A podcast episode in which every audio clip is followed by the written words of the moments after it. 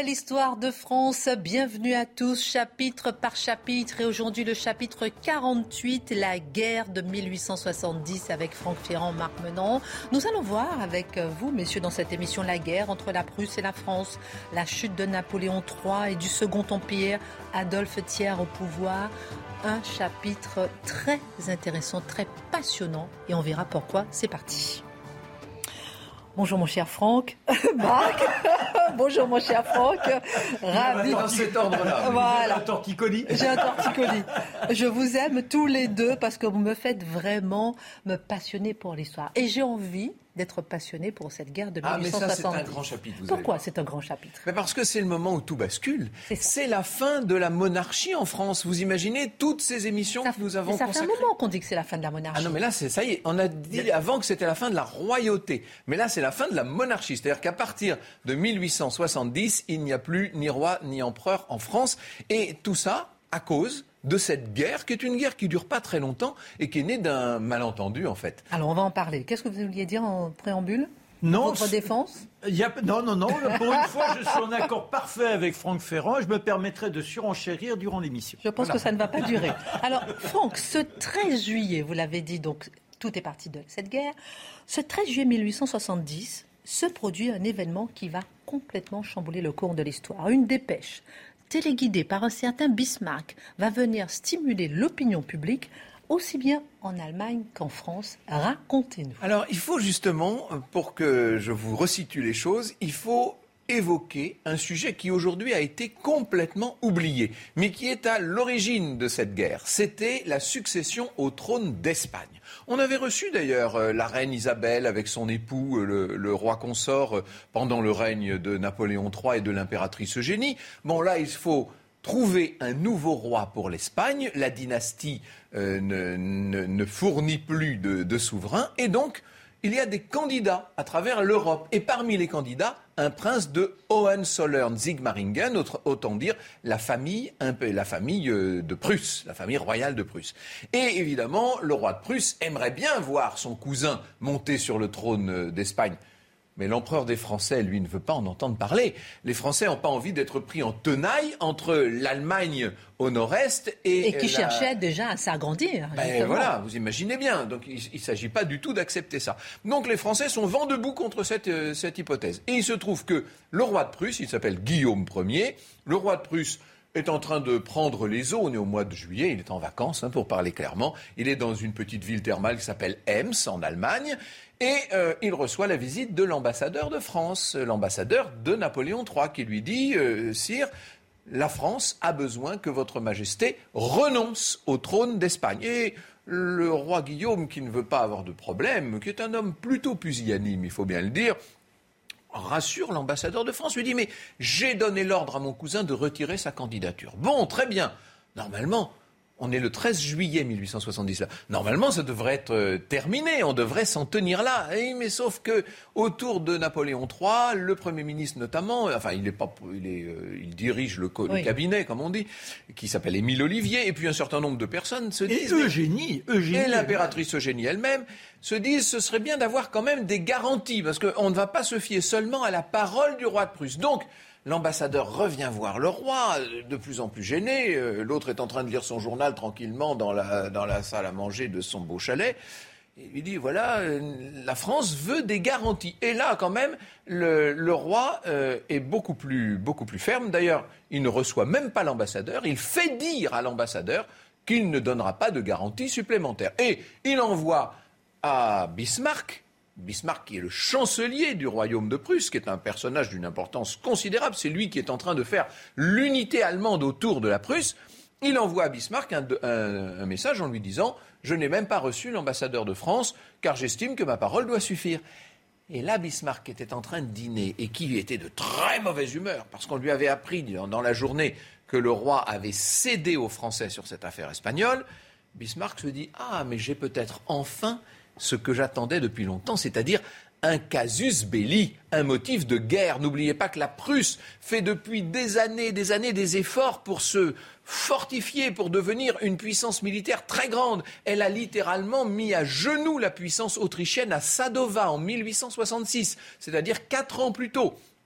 Donc Bismarck va rédiger une dépêche qu'il va envoyer, qu'on va faire passer pour la dépêche d'Ems, comme si elle arrivait directement de chez le roi, qu'on va euh, transmettre à la presse en disant que devant les exigences excessives de la France, le roi avait fait preuve d'une très grande fermeté, etc.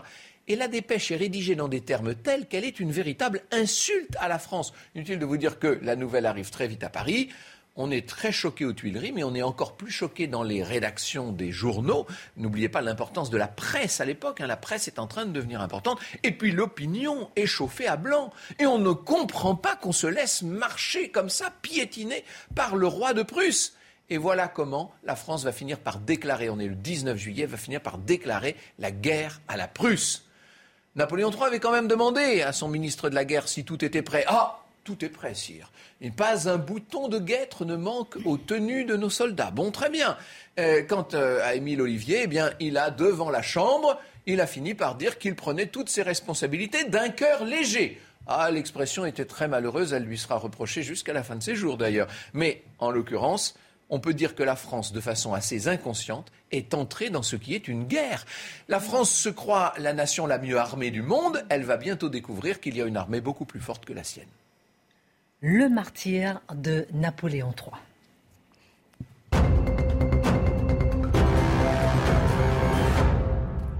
Une fois la guerre entre la Prusse et la France déclenchée, de nombreuses batailles vont venir jalonner ce conflit. Et pourtant, Napoléon III, pour lui, cette guerre est loin d'être une formalité.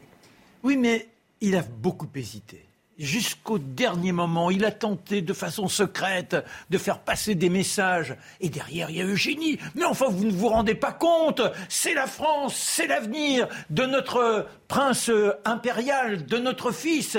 Il faut à tout prix faire la guerre. Il ne peut pas faire autrement que d'accepter et de demander les crédits nécessaires à l'Assemblée. Les crédits... législatifs, comme on dit. Voilà.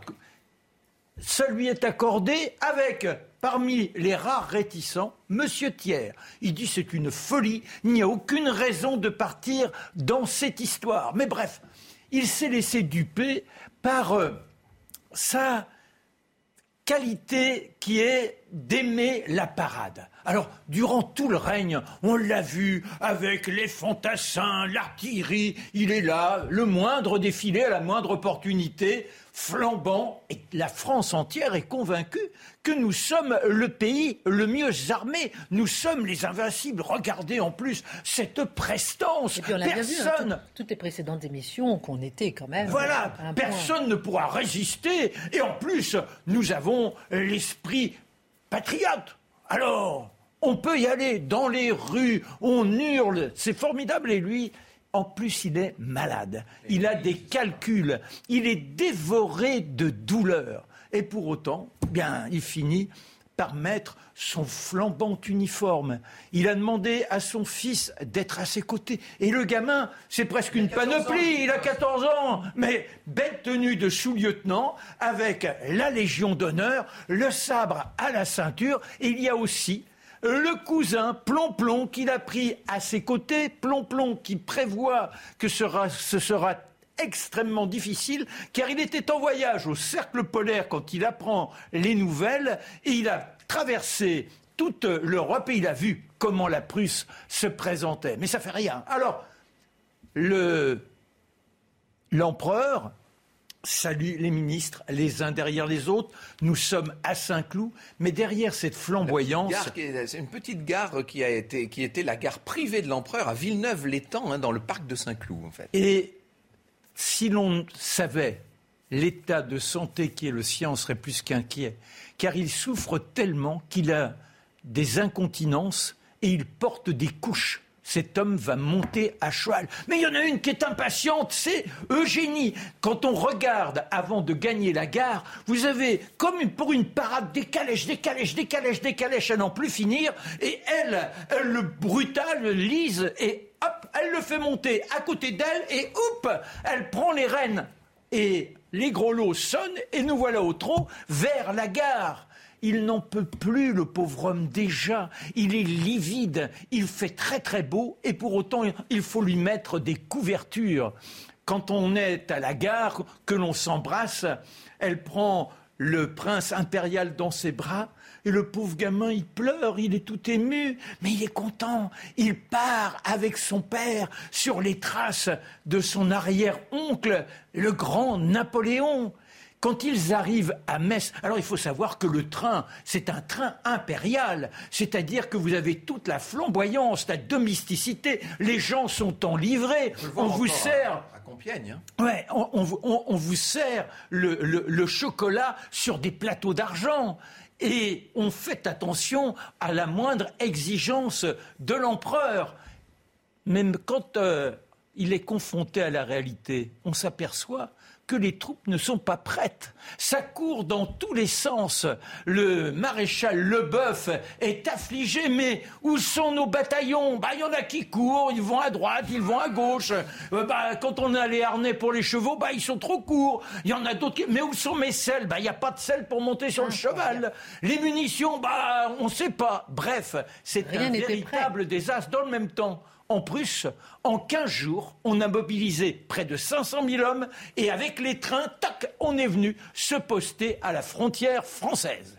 Et là, eh bien, il faut partir. Alors vous avez Le Boeuf, vous avez Ministre. Bazen, Bazen qui lui va mener une partie de l'armée, et puis Mac Mahon. Notre empereur officiellement est quand même celui qui est le chef d'état-major. Mais quand on le voit dans le moindre moment où on l'aperçoit soit dans sa calèche, soit à cheval, il est livide, il souffre et à un moment donné, il se tourne vers son médecin Auger, il dit Je n'en peux plus, je veux arrêter, ce n'est pas possible, je souffre trop. Et on le maintient comme on peut en position à ses côtés, euh, son fils. Et la situation va se dégrader au fil des jours avec cette armée déjà en débandade, puisqu'elle n'est même pas capable de se former. Bazaine va se réfugier du côté de Metz une première fois. Avec MacMahon, lui, l'empereur, prenne la direction de Chalon. Et puis, il est contre-ordre. Comme il était perdu, il ne sait plus ce qu'il doit faire. Quand il croise les hommes qui sont là perdus puisqu'ils n'ont même pas le matériel nécessaire pour aller à la bataille. Ah, on est loin des grands cris Vive la France. Non, on est en perdition. Et on voit cet homme éventuellement dans cette calèche avec plus de 100 gardes à ses côtés, ces hommes enivrés et on finit par crier, c'est le, l'empereur bagage, l'empereur bagage premier. C'est dire comment le mépris lui tombe dessus et il fait front jusqu'au moment où il y a les premiers échanges et les hommes qui tombent, les cadavres qui s'entassent. Là encore, que faire? Mais il est perdu, il ne sait pas prendre la moindre décision. Il finit par abandonner le rôle de stratège et il délègue ses pouvoirs à Bazaine. Il envisage même de regagner Paris. Il télégraphie à Eugénie, qui est devenue la régente, je n'en peux plus, je rentre. Oh, mais elle dit, il n'en est pas question, vous êtes un Bonaparte, vous devez mener vos hommes à la victoire, et sinon, mourrez au front. Voilà. Il comprend que la situation est tellement désespérée que le prince impérial, pauvre petit bonhomme, qui était si fier d'être à côté de son père, un soir d'ailleurs dans une auberge, on le voit alors que les hommes sont dépités, il se dresse, il n'est pas conscient de ce qui se passe, il a pris une coupe et il dit À la victoire! Tout le monde est là, affligé, il comprend qu'il a commis une bourde, il se rassied et l'empereur demande à ce qu'il soit éconduit, qu'il ne participe pas à Lali, il a bien compris que malheureusement la troupe française allait subir le martyr des martyrs. Bazaine, lui aussi, hésite.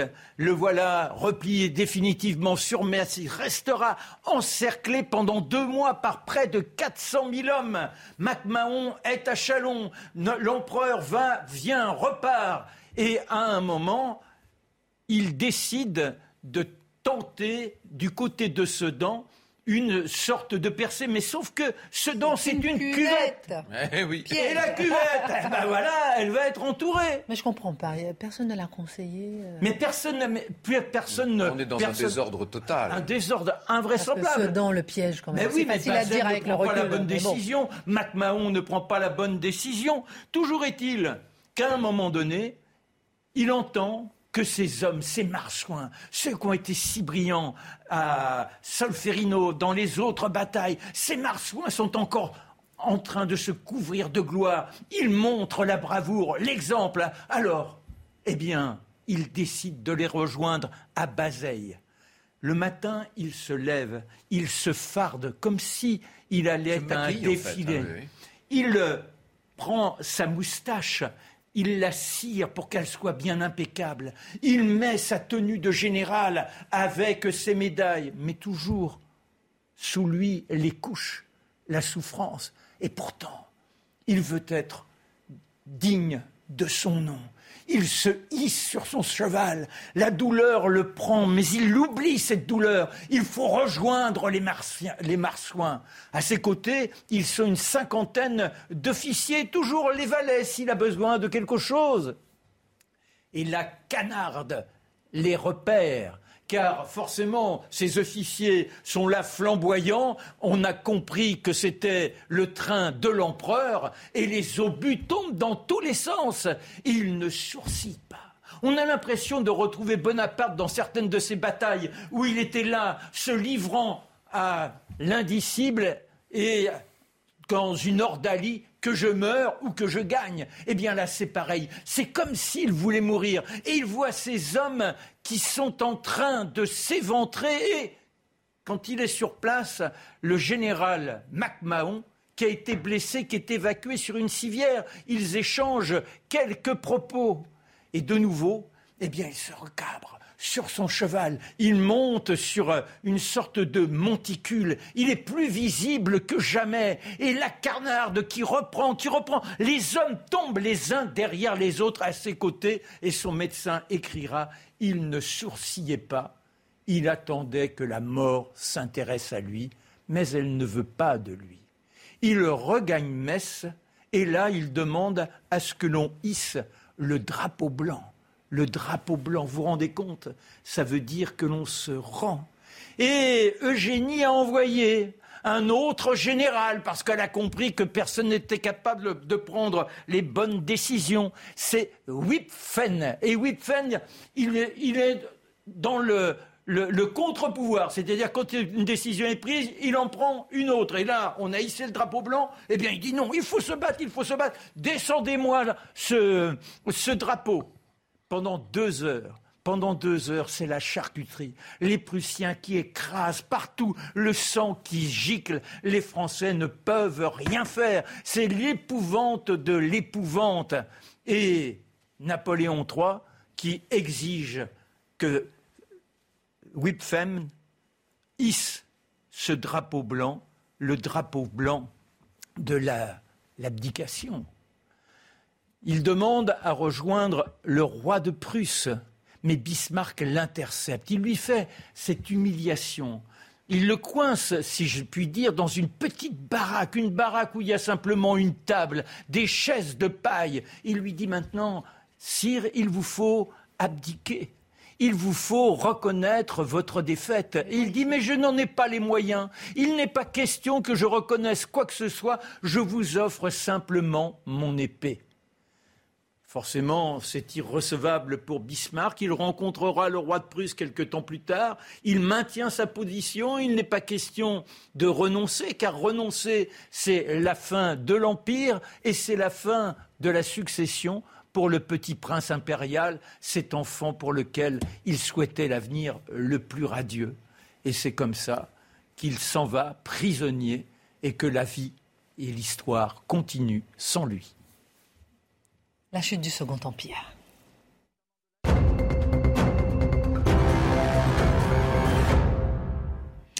Franck, nous sommes donc le 2 septembre 1870. Napoléon III est donc fait prisonnier à Sedan. En parenthèse, Christine, la rapidité des choses. Hein. J'allais dire, il faut moins de 48 heures mais pour oui, que les ça, a été très, la, fasse ressentir à Paris. La première bataille, c'était Sarrebruck, c'était le 2 le 2 août. Hein. Ensuite, il y a eu Wissembourg, qui a été plutôt, qui a été plutôt un succès pour les, pour les Prussiens. Ça, c'était le 4 août. On a eu, après les désastres de Frochevillers, de Forbach, etc. Bon, Marc nous a raconté ça, on avait l'impression, euh, on avait l'impression d'y être. Ce qu'il faut bien comprendre, c'est que des villes comme Nancy, euh, comme avant même Nancy, Strasbourg sont bientôt prises. Dès le 12 août, il y a, on peut dire que la, bataille des frontières est perdue.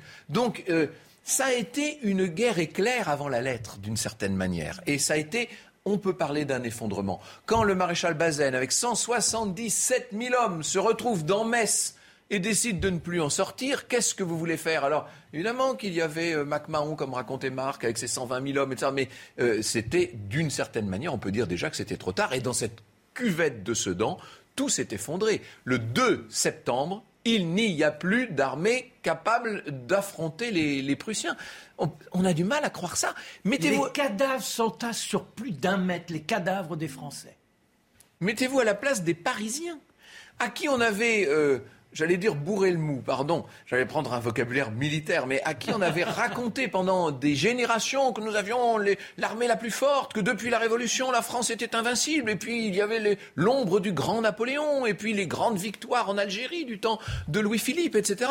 Puis d'un seul coup, on se rend compte que non seulement on perd, mais on a perdu très vite, que c'est un effondrement total. Mais les Parisiens sont furieux. Et Mettez-vous aussi à la place de cette pauvre impératrice qui est régente de, l'Empire et qui découvre aux Tuileries, dépêche après dépêche, à quelle vitesse la défaite euh, s'impose. Donc ça va très vite et c'est vrai qu'on apprend dans la soirée du 3 septembre 1870 à Paris les mauvaises nouvelles.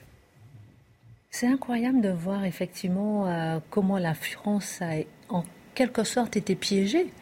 Et, euh, Elle n'était pas prête, mais en plus, l'état de santé de l'empereur. Je peux finir une phrase, mon petit chouchou non, mais je veux dire, non, mais pour, euh, prolonger la réflexion, c'est-à-dire qu'elle a été piégée, provoquée à la guerre, alors qu'elle n'était pas prête, effectivement, et les provocateurs étaient prêts et attendaient de pied ferme. Oh, oui, mais enfin, faut, rusé, hein. oui, mais le piège était énorme. Et s'il n'y avait pas eu cet entourage qui faisait pression autour de l'empereur, je pense que euh, ça, se serait arrêté là. Il avait vraiment la volonté de ne pas engager. Et il, avait le, respect des hommes et il se souvenait surtout de ce qui s'était passé à Solferino. Certes, on avait remporté la bataille, mais déjà c'était épouvantable. Voilà, il avait vu ce sang qui dégoulinait dans, les ruelles de Solferino. Il avait vu l'abominable. C'est là, on vous l'a rappelé la semaine dernière, que l'on a créé la Croix-Rouge. Il ne veut plus de cela.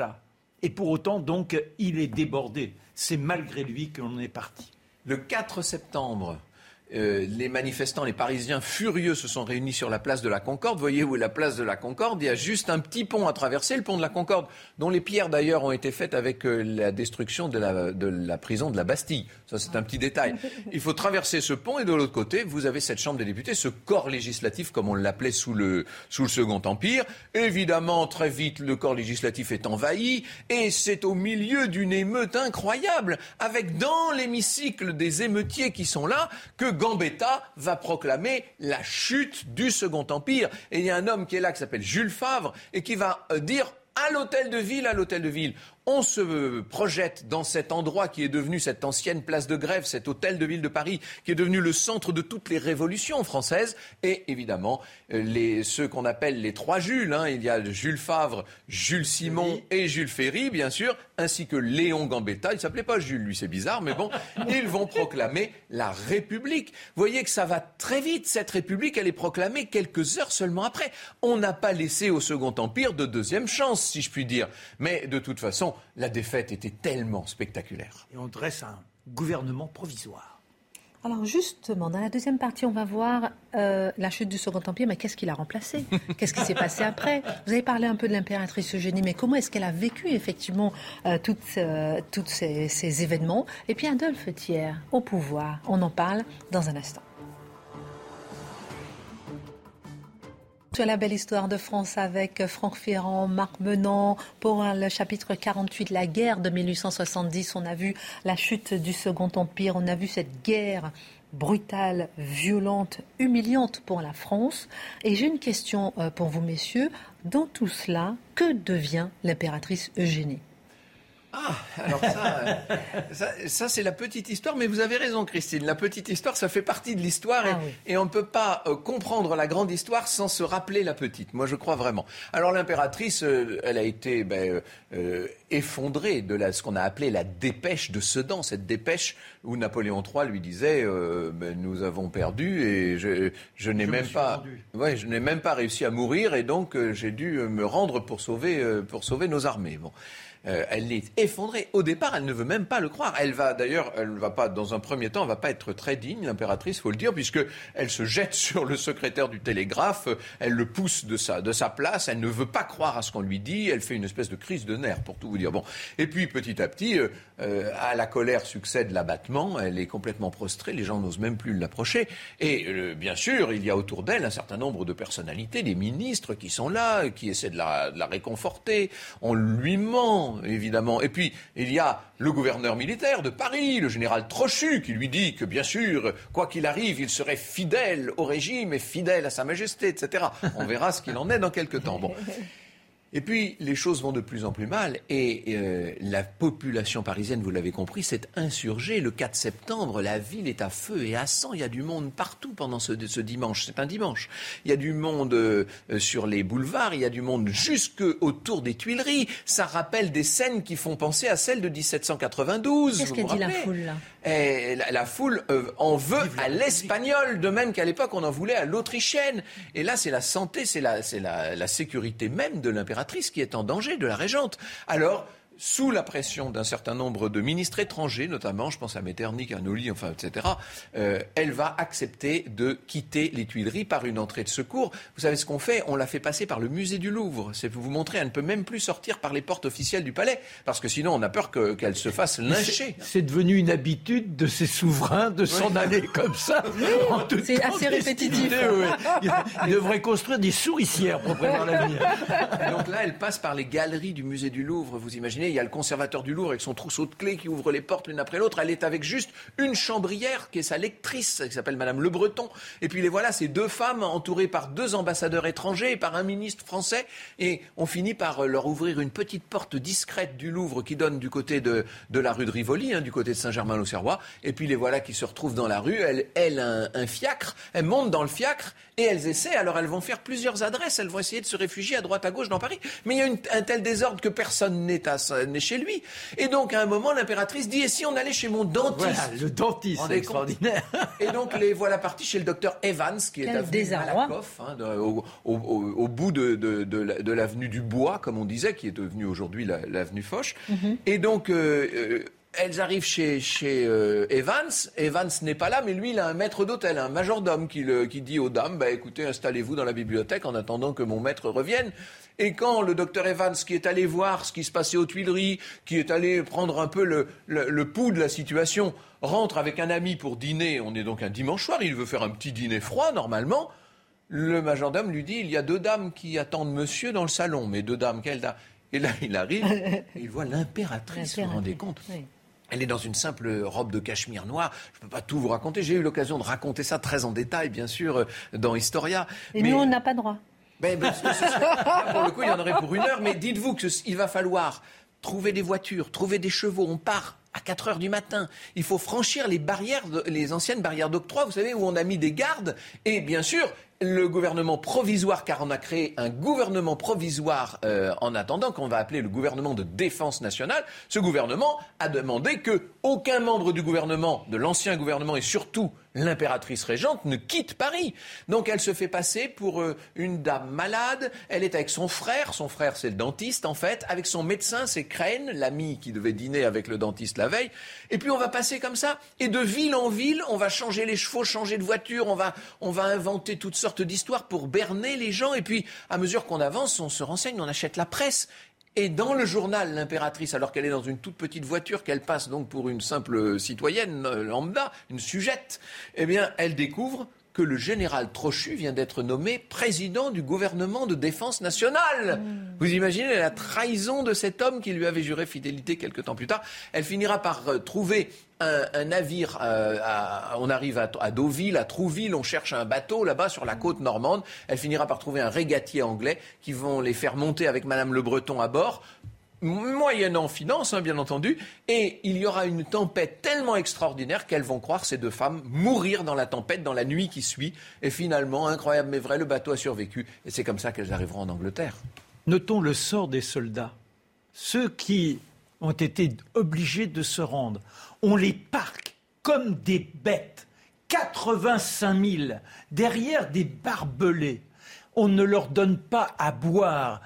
Ils sont obligés d'aller dans la Meuse comme des animaux, se mettre à quatre pattes et cette Meuse, elle est polluée de, car il y a le sang des cadavres qui, est là, qui, qui, se mêle avec les eaux naturelles. Ils pratiqueront le cannibalisme car on les abandonne, on les laisse sans rien. Voilà le sort de ces Français qui étaient partis un mois plus tôt en pensant écraser la Prusse. Eh ben, dis donc, ça, ça, calme, si vous permettez l'expression. Et ce qui est assez stupéfiant, c'est que la France est occupée.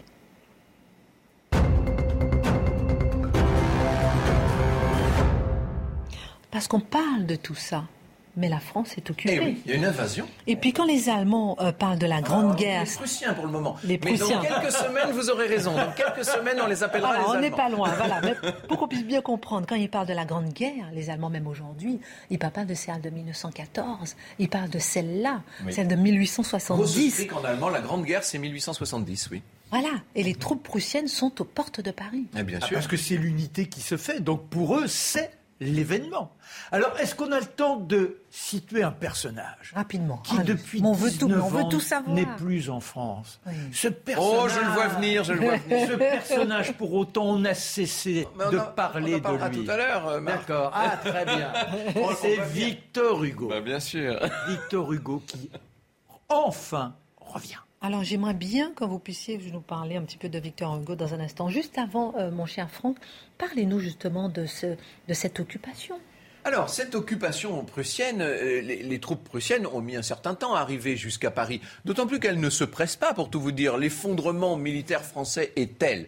Euh, c'est le 19 septembre. Donc, vous voyez, la dépêche de Sedan était du 3. Euh, la, la, chute du Second Empire du 4, avec une proclamation tout à fait provisoire d'une république qui devient un gouvernement provisoire qu'on appelle le gouvernement de défense nationale, avec un ministre de l'Intérieur qui est Gambetta, un républicain pur et dur, qui lui veut continuer la guerre quoi qu'il arrive. Il y a des gens plus modérés dans le gouvernement, notamment Jules Favre, qui lui est un, très modéré. Il est ministre des Affaires étrangères, lui, et lui, il est pour euh, qu'on s'entende le plus possible avec, euh, avec les Prussiens. Pendant ce temps-là, on a envoyé un émissaire faire le tour de toutes les capitales d'Europe c'est le fameux Adolphe Thiers, qui est haut comme ça, vous vous rappelez, mais dont l'intelligence est inversement proportionnelle à, la taille. C'est un homme tout à fait extraordinaire, aussi intelligent que Talleyrand, par exemple. Et n'oublions pas qu'il était vraiment contre cette guerre. Eh oui. Ah et donc, il va négocier avec les différents souverains, sauf que où qu'il arrive dans l'Europe entière, on ne veut pas aider la France. On estime que la France n'avait pas à déclarer la guerre à la Prusse. Et donc, il y a cette solidarité euh, des monarchies autour de la Prusse qui font qu'il n'arrivera pas à, ses fins. Bref, les Prussiens finissent par encercler Paris. Pourquoi encercler Paris? Vous allez me dire, ils n'avaient qu'à rentrer dans la ville. Mais euh, Bismarck est un homme, je vous l'ai dit, euh, brillantissime. Il sait très bien qu'entrer dans Paris, ça veut dire qu'il va y avoir une guérilla, qu'il va y avoir énormément de morts. Et puisqu'il a eu la chance il a déjà perdu beaucoup d'hommes hein, dans la guerre de 70. Il faut jamais l'oublier quand même. C'est une guerre meurtrière. Mais puisqu'il a eu la chance de gagner cette guerre haut la main, qu'est-ce qu'il va maintenant s'embêter avec les Parisiens? Donc il fait un siège simplement on va faire un siège totalement hermétique et on va laisser les Parisiens mourir de faim. Et quand ils seront bien affamés, quand ils en pourront plus, quand ils commenceront à se manger les uns les autres, eh bien on verra bien qui a gagné. C'est comme ça que ça se passe. On mange tous les animaux, alors les rats, etc. Et vous avez les animaux qui sont au jardin de l'acclimatation, tous y passent. Le moins. C'est pour le réveillon de, Noël 70, hein, enfin du premier de l'an plutôt. Hein, c'est-à-dire que. On va même manger de l'éléphant. la girafe, enfin tout, tout ce qui faisait l'exotisme de ces parcs animaliers. On, mange surtout du chat et, un jour du rat, hein, bien entendu. Alors, euh, ce, siège de Paris, au début, il n'est pas aussi violent. Il devient violent à partir de décembre, janvier, février. Vous imaginez, c'est de pire en pire. On n'a toujours pas de quoi manger. Au début, euh, en octobre, les choses vont encore à peu près. Tous les bourgeois ont quitté la ville. Hein. Euh, les Parisiens. Euh, ce qu'on appelle les Parisiens, c'est les petits bourgeois, les artisans, les ouvriers, le petit peuple de Paris. Les grandes familles parisiennes, elles sont plus là. Elles sont allées s'installer dans leur belle résidence toujours, à hein. la campagne. Et dans cette ville de Paris, le 7 octobre, la ville est complètement bouclée là maintenant. Gambetta dit moi je ne reste pas là. Je ne reste pas mourir comme je ne veux pas. Je vais aller chercher les secours, je vais recréer une armée. Et Gambetta prend un ballon, vous savez, c'est la grande époque des vols en ballon. Et depuis Montmartre, il va décoller le 7 octobre en ballon. Il va passer par-dessus les lignes prussiennes, on lui tire dessus, mais on n'arrive pas à, descendre le ballon. Et il va atterrir à, à Tours, et c'est à Tours qu'il va créer une nouvelle section, et que de là, il va remonter une armée. Mais quand je dis remonter une armée, il réunit 600 000 hommes. Ça, il faut le dire, je veux vraiment insister sur cet aspect parce que ça montre que la France est quand même beaucoup plus grande, beaucoup plus puissante, beaucoup plus forte que tout ce qu'on pourrait dire. Malgré cet effondrement, malgré tout ce qu'on a raconté, il arrive encore à réunir 600 000 hommes, l'armée de la Loire, la deuxième armée de la Loire, l'armée du Nord, l'armée de l'Est. Bon. C'est l'âme française. C'est-à-dire qu'il y a quelque chose on a la sensation d'appartenir à un peuple. On peut être de Bretagne, d'Auvergne, du fin fond du Nord. De Bretagne, le problème des, Bretons, euh, c'est justement que euh, Gambetta étant un républicain pur et dur, il se méfie. Il a le souvenir, lui, des guerres de Vendée. On a, compris hein, ce que vous il Se oui, une union, il, se méfie des, Chouans et des, et des Vendéens. Et il va refuser d'intégrer les troupes bretonnes et les pauvres soldats bretons qui étaient pourtant des volontaires, on va les laisser mourir et croupir là. C'est une histoire. Ça, pour le coup, ça n'est ni à la gloire de Gambetta ni à la gloire du nouveau régime. Bref, mais euh, c'est pour dire qu'il y a quand même une, sorte de fanatisation politique dans tout ça. Et pendant ce temps, il y a le gouvernement provisoire de Paris et on a euh, Jules Favre qui, lui, comme il peut, en traversant les lignes. C'est très difficile, de façon quasi clandestine, alors qu'il est ministre des Affaires étrangères. Mhm. Il s'en va à Versailles tous les jours, négocier rue de Provence à l'hôtel de GC avec un certain Bismarck, parce que le roi de Prusse s'est installé à Versailles, dans la préfecture de Versailles. Euh, Bismarck s'est installé, lui, euh, à l'hôtel de GC. On a, les, les Prussiens sont hein, chez eux et ils ont une nouvelle capitale. La nouvelle capitale de la Prusse, c'est Versailles. Et ça va même être mieux que ça c'est que le 18 janvier 1871, dans la galerie des glaces du château de Versailles, cette galerie dont on a eu l'occasion de parler quand on parlait de Louis XIV, de Louis XV, de Louis XVI, dans la grande galerie de Versailles, on va faire venir tous les souverains d'Allemagne, sauf le roi Louis II de Bavière, qui lui veut pas entendre parler de cette histoire, mais il a envoyé son frère Othon.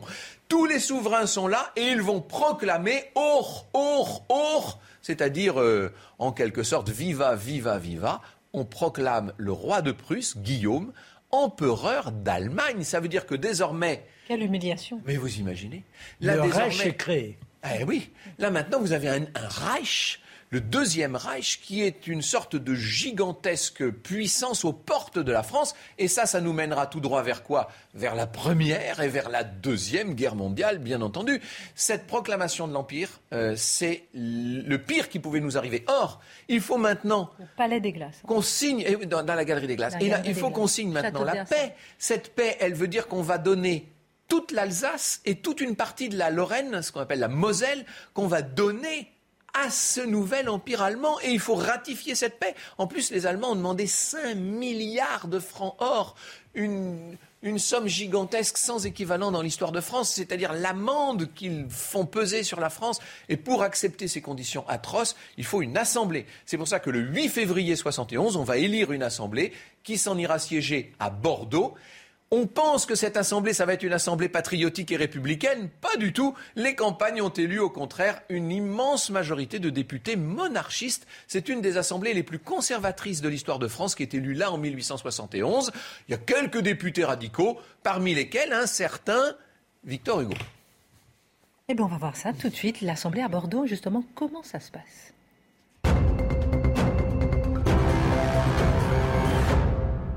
Très intéressant tout ce que vous nous avez raconté jusqu'à maintenant et on sent ce basculement, cette humiliation de la France.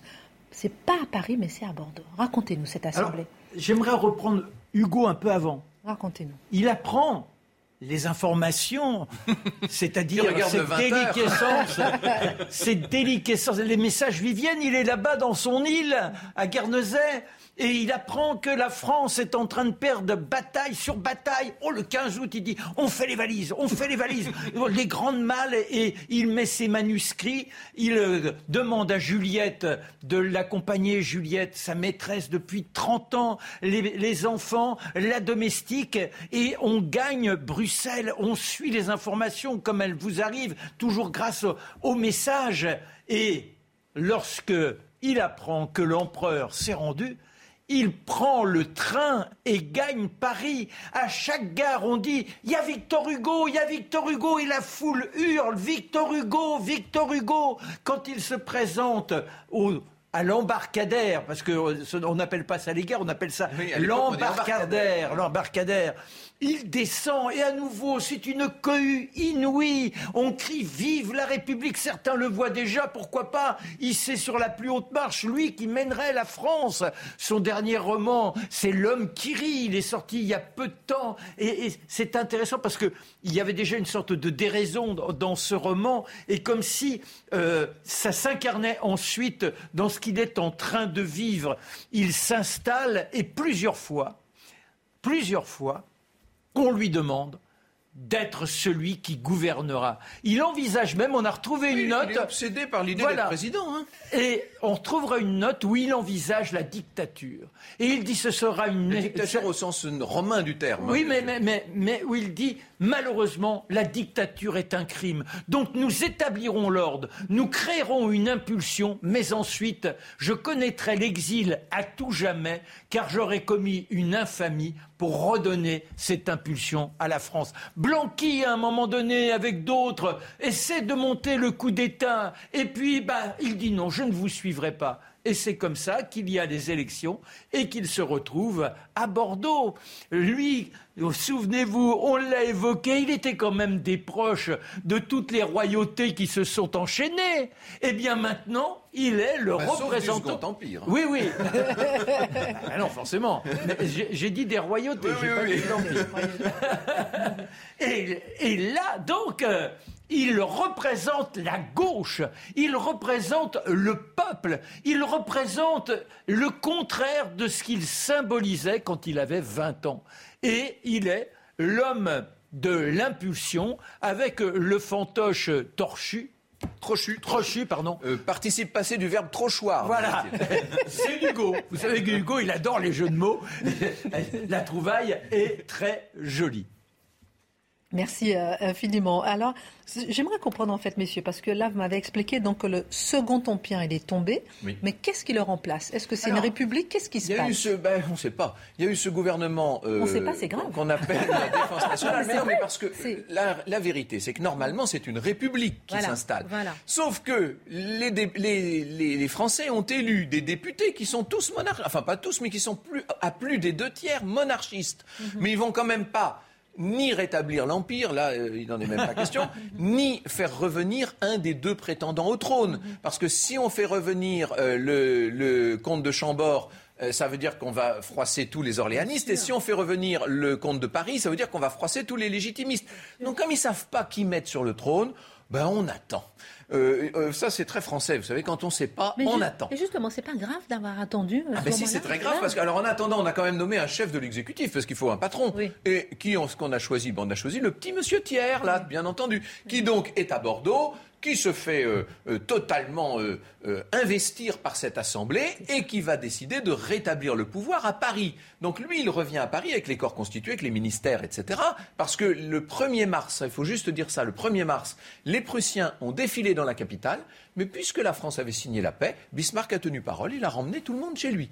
Donc, euh, euh, il n'y a plus de Prussiens dans Paris. On réinstalle donc le pouvoir à Paris, mais Thiers, qui sait très bien que les faubourgs de Paris grondent, que les gens sont outrés qu'on ait si facilement donné la victoire aux Prussiens, euh, Thiers se dit qu'il serait plus prudent que l'Assemblée aille siéger à Versailles. Versailles, c'est une ville un peu, hein, tranquille et à l'écart. Et donc, cette Assemblée de Bordeaux, elle va aller s'installer dans l'ancien opéra du roi à Versailles. Hein, et ça devient l'Assemblée de Versailles.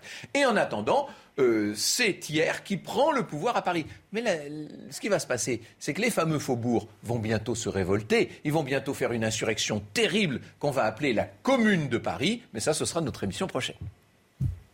Quelle émission, quelle émission, quelle émission. ils ont acheté des canons et ces canons veulent leur subtiliser. C'est leur petit trésor. Ils ont pioché dans la cagnotte les petits biftons qui étaient sous les draps pour les plus riches.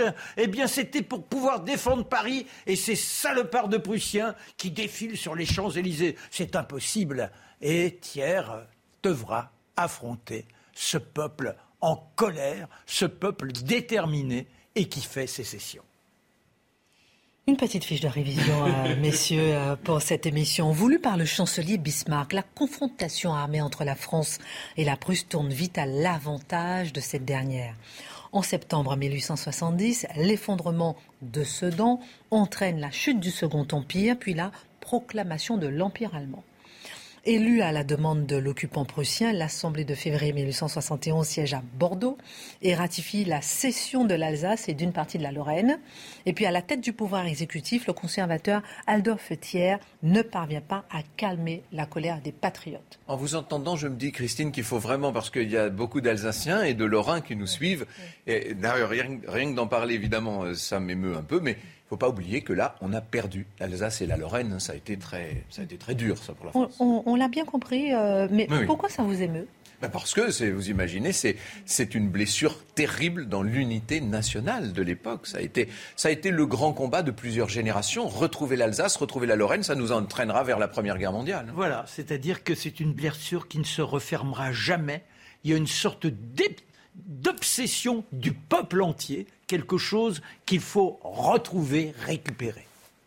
Vos deux livres, euh, Marc Menant, L'impératrice Eugénie. Oui, l'impératrice. De Jean Descartes de Jean Descartes, le grand Jean Descartes. Nous saluons. voilà, sa petite plume courotante. Et puis mon cher Franck, la débâcle. Oui, la débâcle. Alors là, on est dans la grande littérature. C'est celui qui aura été sans doute avec Victor Hugo, mais il est de la génération suivante, hein, qui aura été le, le, témoin le plus brillant de toute cette époque, et aussi de la Commune, et aussi de tout ce qui va suivre. C'est bien sûr Émile Zola, la débâcle. Messieurs, la France est en train de vivre sa blessure grande ouverte. Eh On va voir comment est-ce qu'elle va arriver à la refermer. Est-ce qu'elle l'a vraiment refermée d'ailleurs? Et est-ce qu'elle l'a vraiment refermée? On verra ça la semaine prochaine dans le prochain épisode de La Belle Histoire de France avec la Commune. Retrouvez ce programme dès maintenant sur cnews.fr.